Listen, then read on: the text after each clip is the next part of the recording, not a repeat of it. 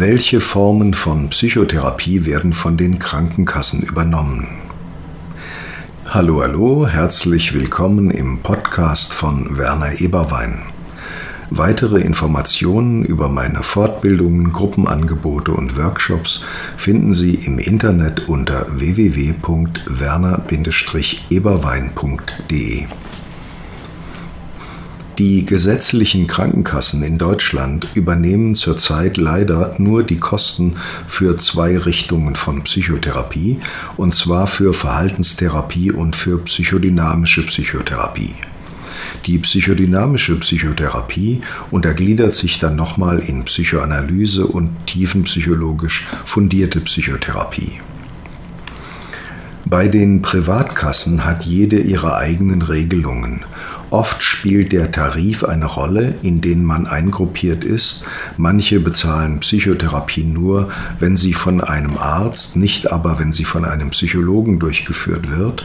Manche Privatkassen bezahlen nur eine begrenzte Anzahl von Sitzungen oder nur bestimmte Verfahren. Das muss man im Detail bei den Privatkassen erfragen. Was ist Verhaltenstherapie? Verhaltenstherapie ist ein psychotherapeutisches Verfahren, das aus der Lerntheorie, insbesondere aus Konditionierungsexperimenten und aus den Ergebnissen der experimentellen und empirischen Psychologie an den Universitäten heraus entwickelt wurde. Ihr Schwerpunkt liegt auf dem gegenwärtigen Verhalten, seinen aktuellen Bedingungen und seiner pragmatischen Veränderung. Ursprünglich ging die Verhaltenstherapie von einem Blackbox-Modell aus, nachdem innerpsychische Vorgänge nicht von außen objektiv beobachtbar seien und daher nicht wissenschaftlich untersucht werden könnten.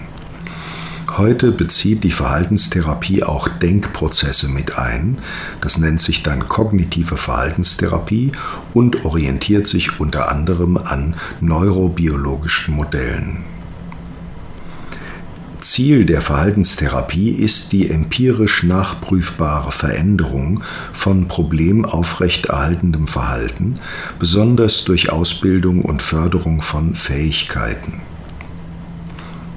Verhaltenstherapeuten gehen davon aus, dass psychische Störungen durch Lernprozesse entstehen und daher durch die Anwendung von Lerngesetzmäßigkeiten auch wieder verlernt werden können. In der Verhaltenstherapie werden zurzeit mehr als 50 einzelne Methoden eingesetzt. Sie können in drei Gruppen eingeteilt werden.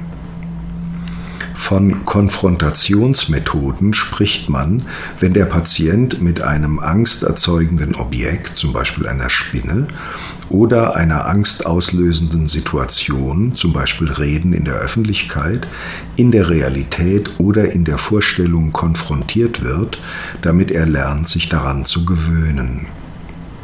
Operante Methoden erhöhen die Wahrscheinlichkeit des Auftretens eines Verhaltens durch Belohnung, also Verstärkung, oder vermindern diese durch Wegnahme von Belohnung.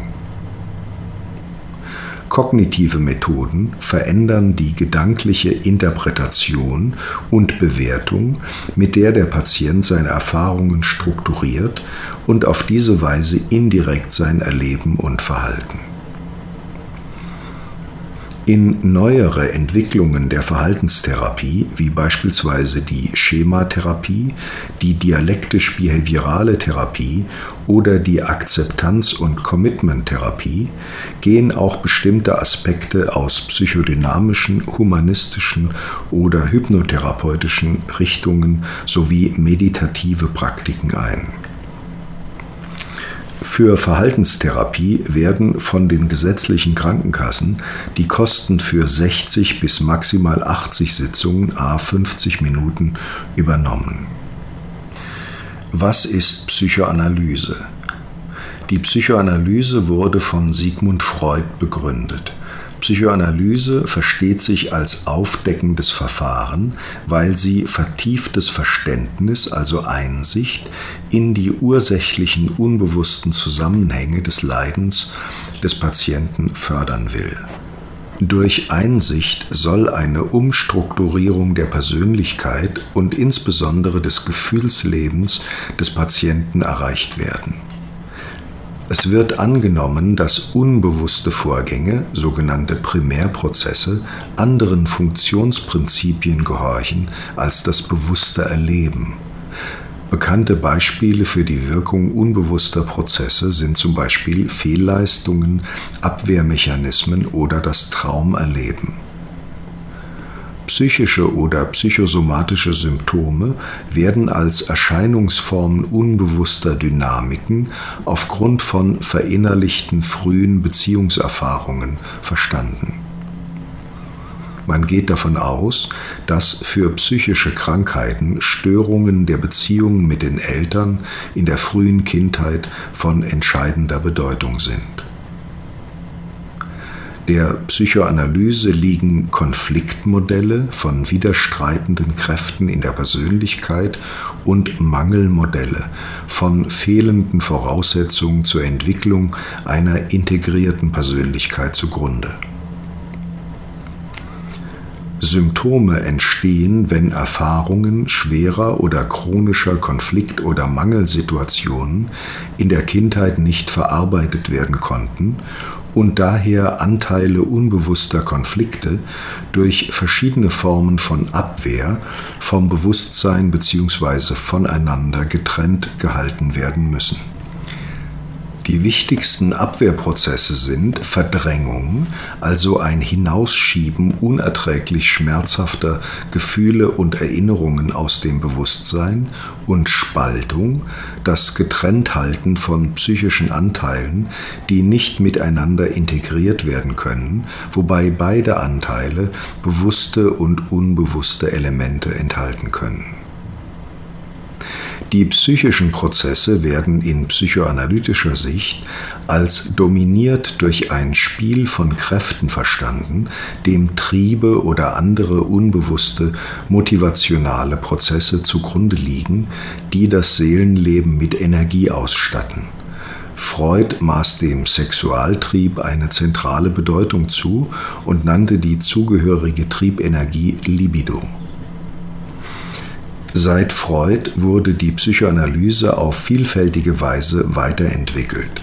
Wichtige Weiterentwicklungen sind zum Beispiel die Ich-Psychologie nach Heinz Hartmann, die Objektbeziehungstheorie nach Melanie Klein und Otto Kernberg, die Selbstpsychologie nach Heinz Kohut, die strukturale Psychoanalyse nach Jacques Lacan, die Neuropsychoanalyse nach Mark Solms, Alan Shaw und Daniel Siegel, die intersubjektive Psychoanalyse nach Robert Stollerow, Bernhard Brandschaft und Georg Atwood. Eine Psychoanalyse findet in der Regel über mehrere Jahre hinweg mit drei bis fünf Sitzungen wöchentlich a 50 Minuten statt. Der Analytiker versucht, formale und inhaltliche Muster im Erleben des Patienten zu erfassen, um aus ihnen Hypothesen über dynamische Zusammenhänge und unbewusste Fantasien im Patienten zu entwickeln. Insbesondere bemüht sich der Analytiker, die in der Beziehung mit dem Patienten sich einstellenden Beziehungsmuster, also Übertragungen, aufzuspüren und ihren Stellenwert im unbewussten Kräftespiel des Patienten zu interpretieren. Das nennt man eine Übertragungsdeutung. Ein wichtiger Zugang zu diesen Prozessen sind die eigenen Gefühle und Fantasien des Analytikers im Lauf der Analyse, seine sogenannten Gegenübertragungen, die er reflektiert und in Form von Deutungen in den Therapieprozess einbringt. Der Patient, genannt Analysant, liegt auf einer Couch und soll möglichst unzensiert alles aussprechen, was ihm gerade durch den Sinn geht. Das nennt man freie Assoziation. Der Analytiker sitzt hinter ihm, hört, idealtypisch, mit einer Haltung der gleichschwebenden Aufmerksamkeit zu schweigt zunächst lange und teilt dem Patienten dann seine im Laufe des Prozesses gewonnenen Erkenntnisse mit. Von den gesetzlichen Krankenkassen werden bei Einzelpsychoanalysen die Kosten für 240 bis maximal 300 Sitzungen übernommen. Was ist tiefenpsychologisch fundierte Psychotherapie? Tiefenpsychologisch fundierte Psychotherapie ist eine Sammelbezeichnung für psychologische Theorien und Methoden, in denen unbewusste Prozesse im Mittelpunkt stehen und die aus der Psychoanalyse hervorgegangen sind. Tiefenpsychologisch fundierte Richtungen sind zum Beispiel die analytische Psychologie nach Carl Gustav Jung, die Individualpsychologie nach Alfred Adler, die Tiefenpsychologie nach Harald Schulz-Henke, die dynamische Psychotherapie nach Annemarie Dürsen, die Daseinsanalyse nach Ludwig Binswanger, die dynamische Psychiatrie nach Günter Ammon, die Schicksalsanalyse nach Leopold Zondi, die psychoanalytisch-interaktionelle Psychotherapie nach Anneliese und Franz Heigel oder die anthropologisch-integrative Psychotherapie nach Igor Caruso. Ebenso wie in der Psychoanalyse werden in tiefenpsychologisch fundierten Psychotherapien die psychischen Prozesse als bestimmt von einem unbewussten Kräftespiel, also von einer Psychodynamik betrachtet, in dem Triebe oder andere motivationale Prozesse im Zentrum stehen, die das Seelenleben mit Energie ausstatten. Auch in der tiefenpsychologisch fundierten Psychotherapie geht man davon aus, dass Beziehungserfahrungen in der frühen Kindheit entscheidend für das Erleben und Verhalten des Erwachsenen sind. Bestimmte Anteile des Unbewussten, die sich aufgrund von unverarbeiteten Konflikt- oder Mangelsituationen in der frühen Kindheit herausgebildet haben, werden als unerträglich empfunden und müssen daher abgewehrt werden.